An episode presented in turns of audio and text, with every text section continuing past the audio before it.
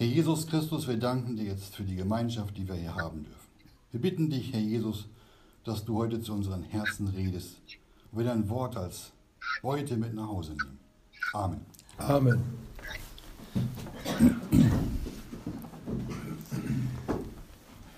Ja, wir lesen heute den einen Vers aus dem Markus-Evangelium, Kapitel 9, Vers 24. Ich lese den Vers zuerst vor. Da ist es, und als, und alsbald rief der Vater des Kindleins und sagte mit Tränen, ich glaube, hilf meinem Unglauben. Es soll uns heute um den Glauben gehen, um unseren Glauben und unser Vertrauen zum Herrn Jesus. Wir müssen uns tatsächlich prüfen, wie es um unseren Glauben bestellt ist. Unser Herr Jesus, der war mit dem Petrus, mit dem Jakobus und mit dem Johannes auf einem Berg gewesen. Und nun kam er zurück.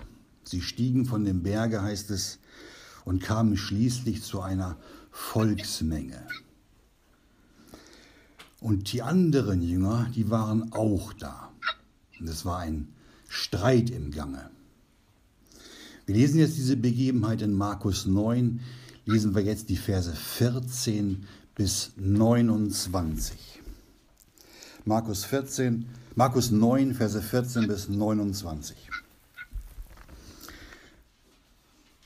Und als er zu den Jüngern kam, sah er eine große Volksmenge um sie her und Schriftgelehrte, die sich mit ihnen stritten.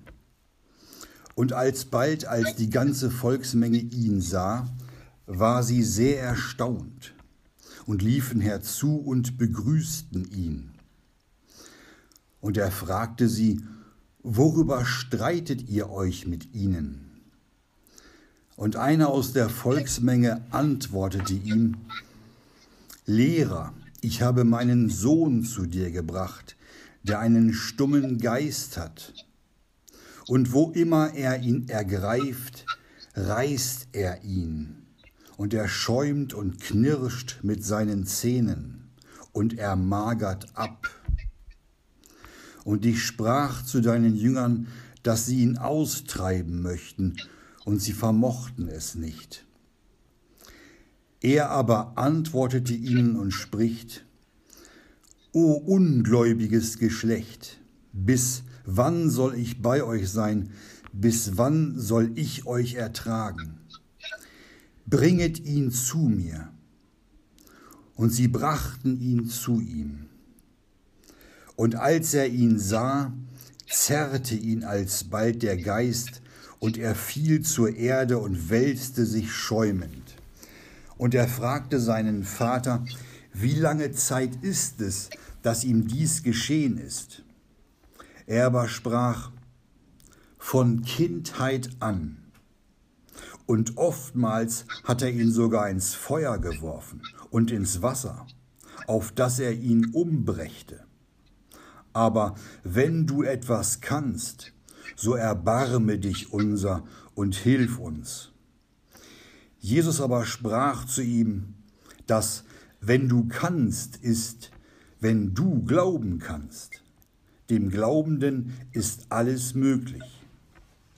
Und alsbald rief der Vater des Kindleins und sagte mit Tränen, Ich glaube, hilf meinem Unglauben.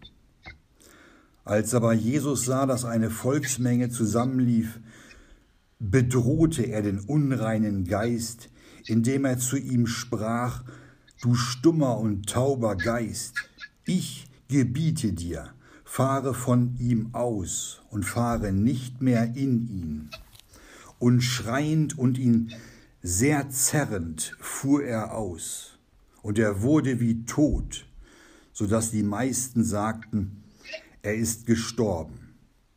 Jesus aber nahm ihn bei der Hand und richtete ihn empor, und er stand auf.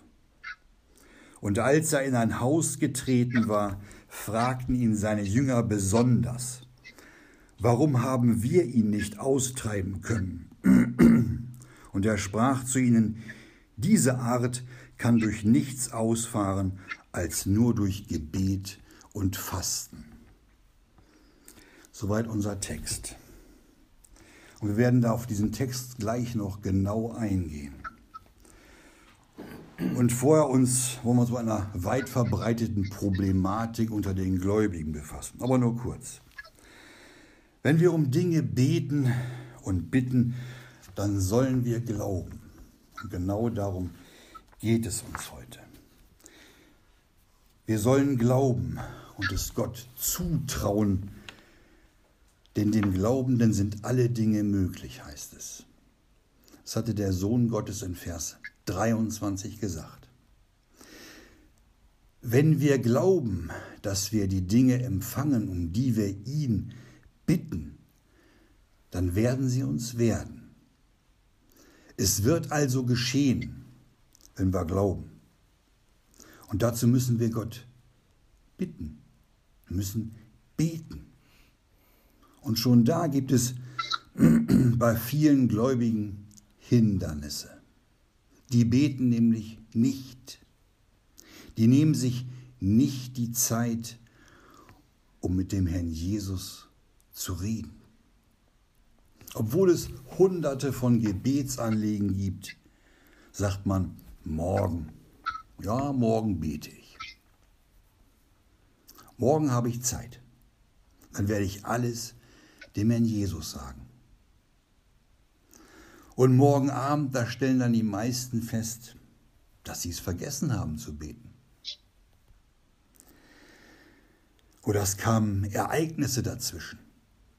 Es hatte sich einfach nicht ergeben zu beten. Viele Gläubige kommen nicht zum Beten und zum Bitten. Weil sie das oder weil sie für das Gebet kein Opfer an Zeit geben wollen. Es erscheint ihnen unbequem zu beten und sich für Gott Zeit zu nehmen. Man sieht auch das Gebet als nicht so wichtig an. Wir kommen da gleich drauf. Es geht auch um den Mann und auch um uns. Andere Dinge sind denen wichtiger, denn sonst würden sie ja beten. Und denen, denen die Gebetsanliegen sowieso unwichtig sind, die nehmen sich auch keine Zeit zum Gebet. Die offenbaren hier ihren Unglauben. Wieso sollte man auch beten, wenn man sowieso nicht glaubt, dass Gott uns hört und hilft? Leider eine traurige Tatsache. Wie weit haben sich solche von der Wahrheit entfernt?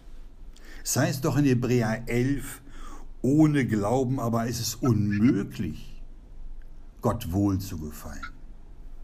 Solche Gläubige gefallen Gott nicht. Und wenn auch viele sagen, na, ich glaube doch an Jesus Christus, müssen dazu anmerken, dass der Glaube der uns zur Errettung gereichte, der wurde uns auch noch von Gott geschenkt. Nicht mal zu unserer Errettung hätten wir den Glauben gehabt. Da war gar nichts, auf das ich vor Gott kein Fleisch rühme. Die Gläubigen sollen doch den, diesen Senfkorn-Glauben haben.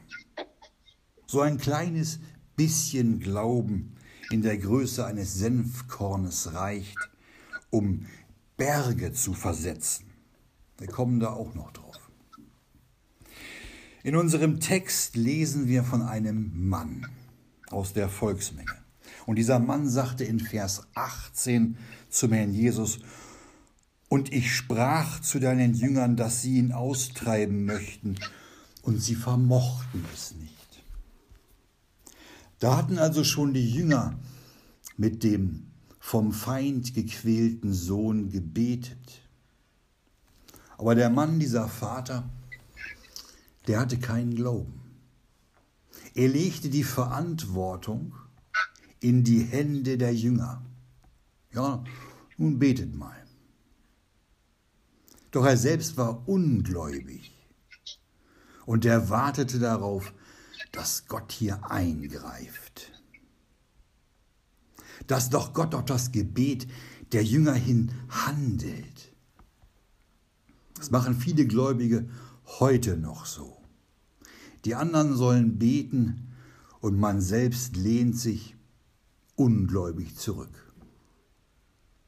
Die beten nicht mal mit, wenn es um besondere Anliegen geht. Hier ist der Glaube gefragt. Wir sollen glauben und Gott vertrauen. Und sie vermochten es nicht, sagte der Mann. Und er wusste auch nicht, dass es Gott ist, der heilt und hinaustreibt. Und wenn nichts passiert, wenn Gott nicht so eingreift und handelt, wie manche das wollen, dann entsteht Streit. Da siehst du doch, dass dein Gott nicht helfen kann. Habe ich doch gleich gewusst, dass Gebet nichts bringt. So ähnlich wird dann geredet. Das ist noch heute so. Es entsteht Streit und Gott hat immer Schuld. Anstatt die Schuld bei sich und seinem Unglauben zu suchen, fängt man an zu streiten. Lesen davon in Vers 16. Und er fragte sie, worüber streitet ihr euch mit ihnen? fragt er die Volksmenge. Und dann wird offenbar, dass hier Dinge erwartet werden, die man selbst nicht glaubt. Man steht nicht im Glauben und der Überzeugung dahinter, dass es Gottes tut, wenn man ihn darum bittet. Ob dieser Mann, ja, ob dieser Mann mitgebetet hat, als die Jünger mit seinem Sohn beteten? Wir lesen nichts davon. Dieser Mann war einer aus der Volksmenge, heißt es in Vers 17. Lesen wir nochmal. Und einer aus der Volksmenge antwortete ihm, Lehrer, ich habe meinen Sohn zu dir gebracht, der einen stummen Geist hat. Und wo immer er ihn ergreift, reißt er ihn, und er schäumt und knirscht mit den Zähnen, und er magert ab. Und jetzt kommt was. Und ich sprach zu deinen Jüngern, dass sie ihn austreiben möchten, und sie vermochten es nicht. Was hat der Mann da gesagt? Wollen mal genau gucken. Und ich sprach, sagt er, zu deinen Jüngern steht da. Der hatte also zu den Jüngern gesprochen. Hier ist mein Sohn, der hat einen stummen Geist. Betet mal mit dem, damit das aufhört. Treibt diesen Geist aus. Der bat nicht die Jünger, der sprach zu den Jüngern. Es war eher so eine Aufforderung. Hätte der nicht die Jünger bitten können? Hätte doch sagen können, lass uns gemeinsam für meinen Sohn beten. Aber er selbst tat nichts. Er legte alle Verantwortung in die Hände der Jünger. Das hat er so gemacht, weil er selbst nicht glaubte. Und dann kam es zum Streit, lesen wir. Und dann in Vers 19, da antwortet der Herr Jesus diesen Streitenden. Da sagt er, o ungläubiges Geschlecht, bis wann soll ich bei euch sein? Bis wann soll ich euch ertragen? Bringet ihn zu mir. Da stellte der Herr Jesus fest, o ungläubiges Geschlecht. Die hatten keinen Glauben. Lass uns mal vorher in Markus 8 zwei Verse lesen. Markus 8 lesen wir die Verse 11 und 12. Da war eine ähnliche Situation, da war auch Streit. Da heißt es, und die Pharisäer kamen heraus und fingen an, mit ihm zu streiten. Da war Streit. Indem sie, um ihn zu versuchen, ein Zeichen vom Himmel begehrten. Und in seinem Geiste tief seufzend spricht er, Was begehrt dieses Geschlecht ein Zeichen? Wahrlich, ich sage euch, wenn diesem Geschlecht ein Zeichen gegeben wird. Er hatte tief im Geiste geseufzt und fragte, was begehrt dieses Geschlecht ein Zeichen? Auch da war Streit mit den Schriftgelehrten im Gange. Und so wie die Pharisäer mit dem Herrn Jesus in Kapitel 8 gestritten haben, so stritten sie jetzt in Kapitel 9 mit seinen Jüngern. Die hätten doch alle in dieser Volksmenge, die da stand, wegen ihres Unglaubens beschämt sein sollen, anstatt wieder zu streiten. Und als der Herr Jesus dann dazukommt, da sagt er es so ähnlich wie in schon Kapitel 8. Er sagt dann in Vers 19, O ungläubiges Geschlecht, bis wann soll ich bei euch sein? Bis wann soll ich euch ertragen? Die wollten ein Zeichen, aber sie glaubten nicht.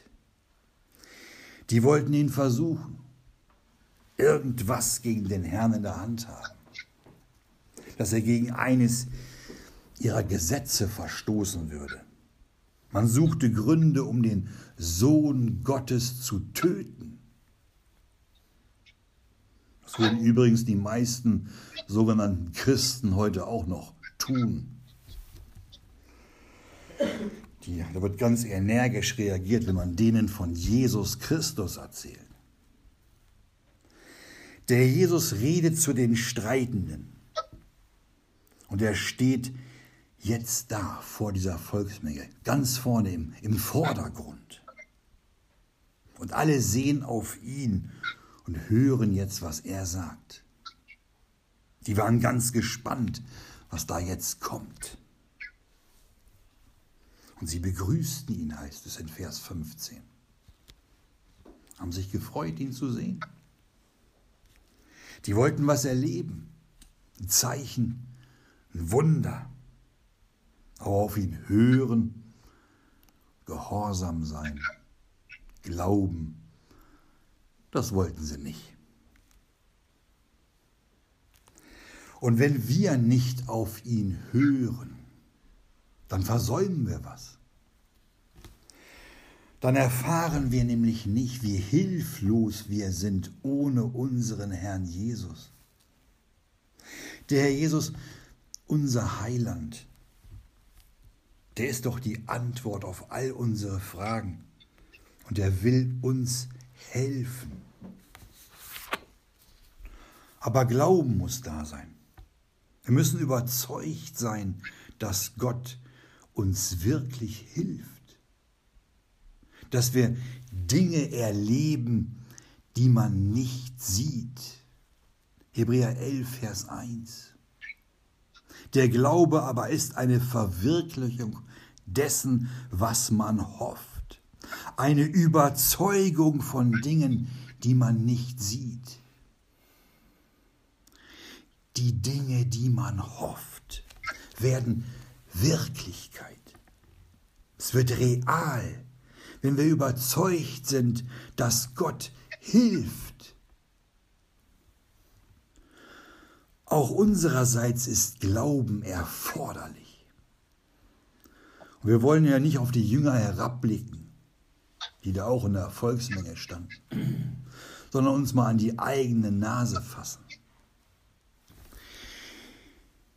Die Jünger konnten es nicht. Sie waren nicht in der Lage, diesen stummen Geist aus dem Jungen auszutreiben.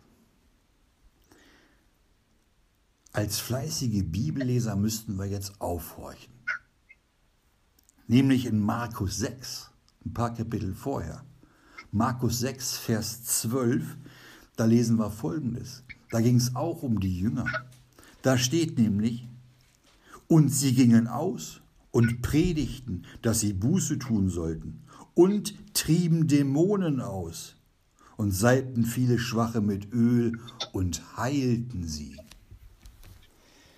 Die hatten also schon in der Kraft des Herrn Dämonen ausgetrieben und Schwache mit Öl gesalbt und sie geheilt, lesen wir. Aber jetzt waren sie hilflos.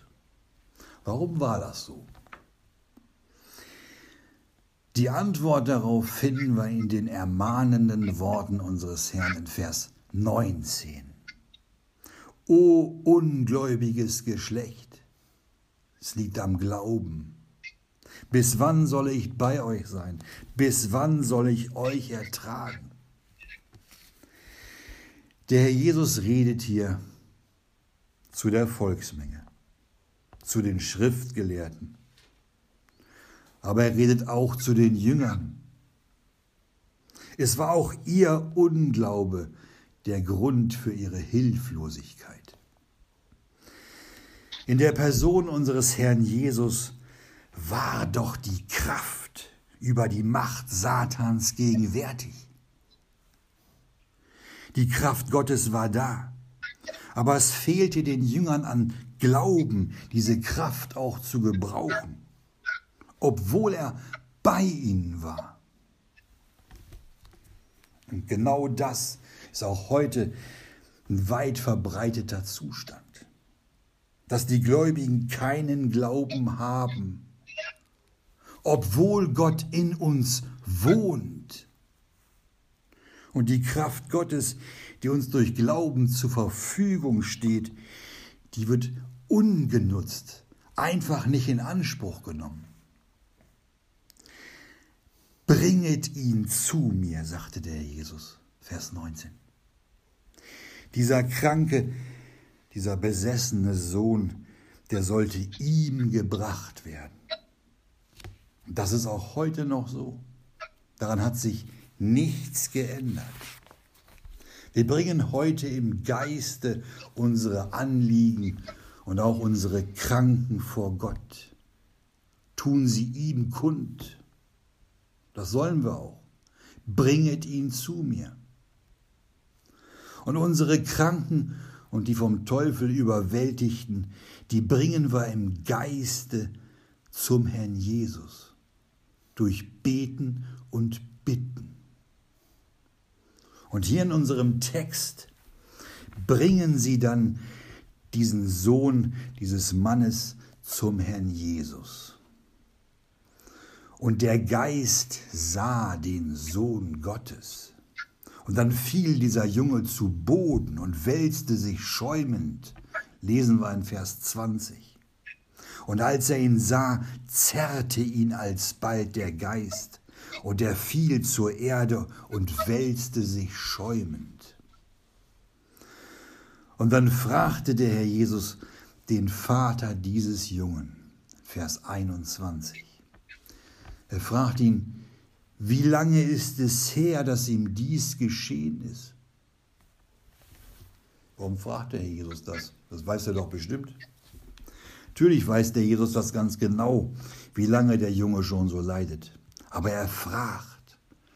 Und hier wird es uns nochmal deutlich, dass es für uns in der heutigen Zeit gar nicht so lange dauern muss. Denn wir können sofort kommen und können sofort beten und bitten. Und wir müssen uns nicht durch irgendwelche Volksmengen drängeln, um zum Herrn Jesus zu kommen. In Vers 22, da antwortet auf die Frage des Herrn Jesus jetzt der Vater, wie es dem Jungen ergeht. Da sagt er, von Kindheit an. Und oftmals hat er ihn sogar ins Feuer geworfen und ins Wasser auf dass er ihn umbrächte. Und wenn du etwas kannst, so erbarme dich unser und hilf uns. Wir sehen in dieser Schilderung vom Vater ein bisschen vom Umgang des Satans mit den Menschen. Und das macht der Satan bis heute genauso. Und wenn es manchmal auch von außen nicht sofort zu erkennen ist. In diesem Sohn, da sehen wir das Bild des verlorenen Menschen, wie er von Natur aus ist. Passt mal auf. Dass er nämlich schon von Natur aus, von Kindheit an, vom Teufel überwältigt ist. Und der Feind hasst Gott. Und er hasst auch die Menschen, die nach dem Bilde Gottes geschaffen sind. Darum musste doch der Herr Jesus kommen.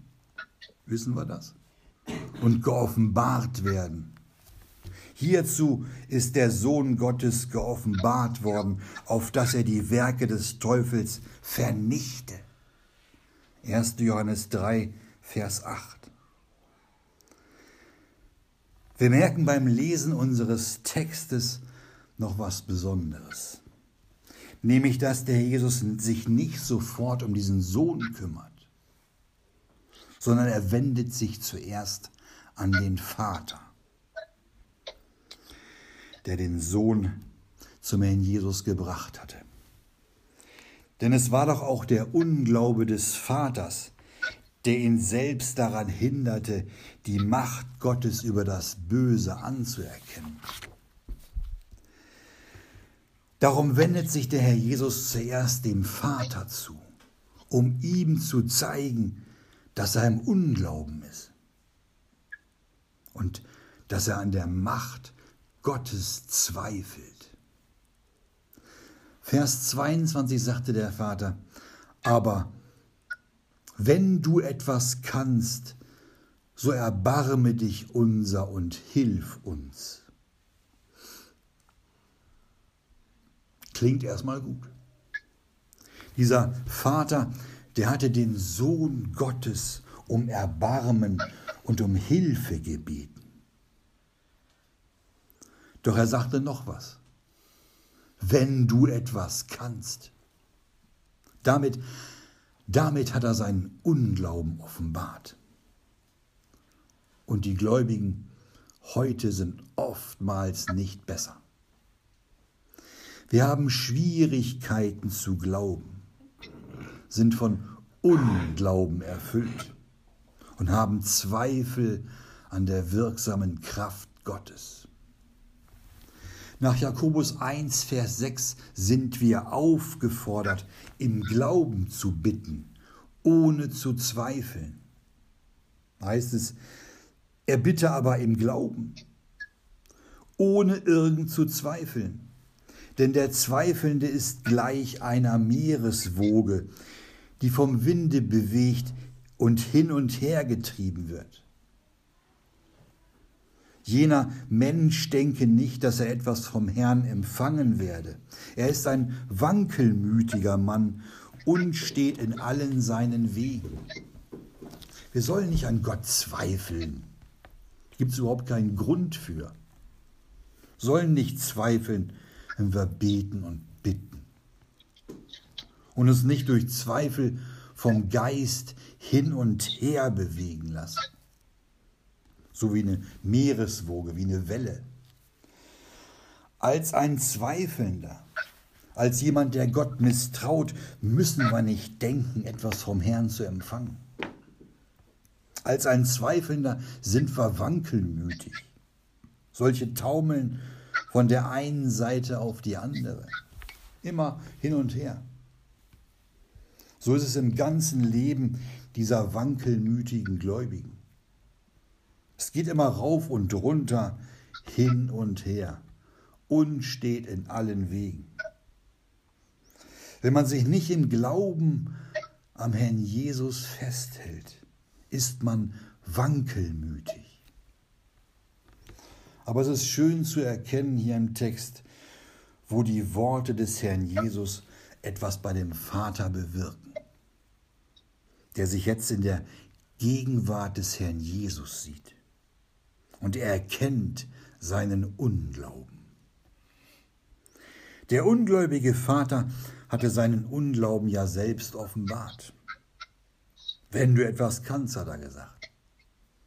Seine Zweifel wurden hier ganz deutlich. Und dann hakt der Herr Jesus sofort nach in Vers 23. Da sagt er, dass wenn du etwas kannst, ist, wenn du glauben kannst, dem Glaubenden ist alles möglich. Wir wissen das nicht, was der Vater da für Gedanken in seinem Herzen hatte. was dem alles durch den Kopf ging. Aber er fing an zu weinen. So viel ist sicher.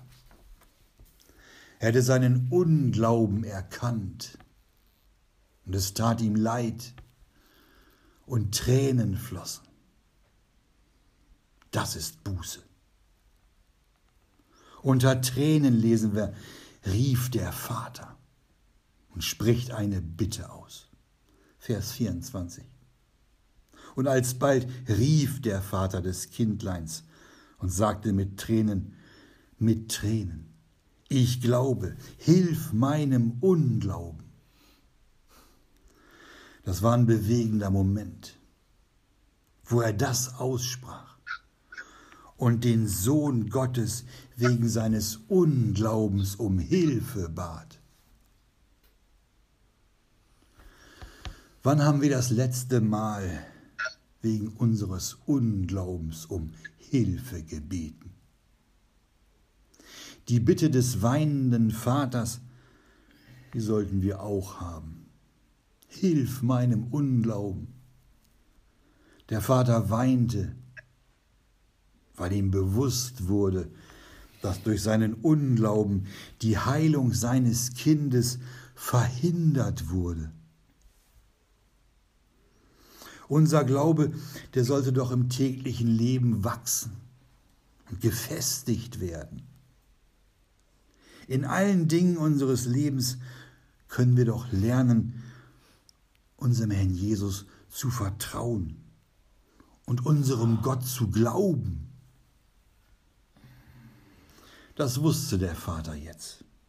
Und er schämte sich nicht, Tränen zu vergießen. Da war eine Volksmenge. Alle sahen ihm zu. Und dann bedrohte der Herr Jesus diesen unreinen Geist, Vers 25, indem er sprach zu ihm, du stummer und tauber Geist, ich gebiete dir, fahre von ihm aus und fahre nicht mehr in ihn. Der Jesus macht ja keine halben Sachen. Der hatte den Sohn von diesem Geist befreit. Und nicht nur für diesen Moment, sondern bleibend. Fahre nicht mehr in ihn, heißt es. In Vers 26 lesen wir dann, was, dass der Geist schreiend und zerrend von ihm ausfuhr. Und schreiend und ihn sehr zerrend fuhr er aus, und er wurde wie tot, so dass die meisten sagten, er ist gestorben. Sieht so aus im ersten Moment, als wenn der Teufel hier gesiegt hätte. Und die meisten aus der Volksmenge, die sagten auch, der Junge ist tot. In diesem, in diesem Schreien und in diesem Zerren, da bietet der Feind nochmal alle Macht auf, bevor er sein Opfer loslassen muss und ausfahren muss. Diese Macht, die hat der Feind noch heute. Aber der Jesus ist stärker. Am Kreuz wurde der Teufel besiegt zunichte gemacht, heißt es. Ausgezogen wurden die Fürstentümer und Gewalten der Finsternis. Richtig blamiert wurden die auf Golgatha, öffentlich zur Schau gestellt, indem der Herr Jesus durch das Kreuz über sie einen Triumph hielt. Kolosser 2,15. Wir können absolut sicher sein, dass der Satan ganz besonders dann, wenn das Evangelium verkündigt wird, alles aufbieten wird, um die Menschen abzuhalten vom Wort vom Kreuz, damit sie der frohen Botschaft nicht glauben. Er ist doch der Gott dieser Welt, der nach 2. Korinther 4, Vers 4 den Sinn der Ungläubigen verblendet hat damit ihnen nicht ausstrahle der Lichtglanz des Evangeliums. In unserer Begebenheit in Markus 9 muss sich der Satan den Worten des Herrn Jesus beugen. Und in Vers 27 lesen wir davon, wie der Herr Jesus den Jungen an die Hand nimmt und ihn aufrichtet. Jesus aber nahm ihn bei der Hand und richtete ihn empor und er stand auf, steht da. Wir sehen hier das göttliche Erbarmen und die Wohltat Gottes. Das, was der Vater ihn bat, erbarme dich, das hat er getan. Und dann fragten die Jünger in Vers 28, als er mit ihnen in das Haus getreten war. Da heißt es, und als er in ein Haus getreten war, folgten ihn, äh, fragten ihn seine Jünger besonders, warum haben wir ihn nicht austreiben können? Dort im Haus, in der Stille, ohne die Volksmenge, da fragten ihn die Jünger. Da waren sie unter sich. Sie fragten ihren Herrn, warum sie dem Jungen nicht helfen konnten und diesen Geist nicht austreiben konnten. Wir sehen hier in diesem Haus das besondere Vorrecht der Gläubigen. Die können zu Gott beten und bitten und ihn auch fragen. Es ist die Gemeinschaft mit dem Herrn Jesus, die jeder Gläubige mit ihm haben darf. Ganz besonders. Das ist doch auch für uns Kinder Gottes eine, eine große Ermunterung, dass wir ihn besonders fragen dürfen. Und die Jünger fragten ihn besonders, warum haben wir ihn nicht austreiben können? Und in Vers 29 gibt ihnen der Herr Jesus dann die Antwort. Diese Art, sagt er, kann durch nichts ausfahren als nur durch Gebet und Fasten. In dieser Antwort sagt ihnen der Herr Jesus, dass es Dienste gibt, für die nicht nur der Glaube erforderlich ist, sondern auch Gebet und Fasten. Nach dem Glauben ist es die besondere Abhängigkeit eines Gläubigen und seine Hinwendung zu Gott. Es geht da um Absonderung, Enthaltsamkeit. Die drückt sich im Gebet und in der Absonderung von den Dingen dieser Welt aus. Das ist Fasten. Und das verleiht dem Gläubigen in besonderer Weise Kraft. Lass uns mal in Markus 11, eine Seite weiter, den Vers 23 lesen. Markus 11, 23. Da sagte Herr Jesus, wer irgend zu diesem Berge sagen wird, werde aufgehoben und ins Meer geworfen und nicht zweifeln wird in seinem Herzen, sondern glauben, dass geschieht, was er sagt, dem wird werden, was irgend er sagen will. Alles, um was irgend ihr betet und bittet, glaubet, dass ihr es empfanget und es wird euch werden. Der Glaube in der Größe eines Senfkorns, haben wir eben schon erwähnt, der reicht aus, um Berge zu versetzen. Markus 17, Vers 20. Wir sollen glauben, dass Gott es tun wird. Und auch wenn wir schwach sind, wenn wir nicht wissen, wie wir in dieser oder jener Sache beten sollen, nimmt sich der Geist nach Römer 8, 26 unserer Schwachheit an, und zwar in unaussprechlichen Seufzern. Muss niemand sagen, ich kann nicht beten. Ist das nicht ein schönes Wort? Der Heilige Geist der in uns wohnt, verwendet sich für uns vor Gott in unaussprechlichen Seufzern. Besser können wir es nicht sagen. Und unser Hohepriester, unser Herr Jesus, verwendet sich alle Zeit für uns vor Gott.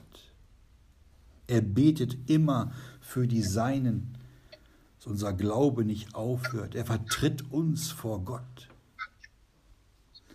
Berge sollen durch Glauben versetzt werden. Berg ist hier eine Macht, eine ungeheuer große, gewaltige Macht. Kann auch Finsternis sein. Und durch den kleinen, senfkorngroßen Glauben handelt Gott. Wir brauchen keine Angst vor dem Teufel zu haben. Wir sollen Gott fürchten, ihm Ehre geben und ihm vertrauen. Wir können Gott trauen. Er will doch nur Gutes für uns. Der Sohn Gottes ging für uns ans Kreuz. Er gab sein Leben und ging um unseren Willen in den Tod. Wir können unser ganzes Vertrauen auf ihn setzen, können uns blind auf ihn verlassen. Da ist gar kein Platz für Unglauben oder Zweifel. Nochmal Markus 11, Vers 24. Alles, um was irgend ihr betet und bittet, glaubet, dass ihr es empfanget und es wird euch werden. Haben wir das richtig gelesen? Das ist eine Zusage unseres Herrn Jesus an die Jünger, an uns. Alles steht da. Da sind natürlich nicht die irdischen Dinge mit gemeint, Reichtum oder so, sondern Dinge, die nach dem Willen Gottes sind. Dinge, die uns im Glauben und in der Erkenntnis Christi wachsen lassen. Dinge, die förderlich für die Versammlung, für unser Glaubensleben sind.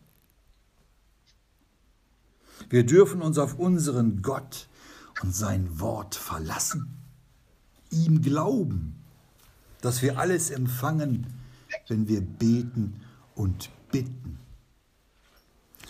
Und wenn wir Gott misstrauen und nicht glauben, dann müssen wir es so wie der Vater dieses Jungen ausrufen. Hilf meinem Unglauben.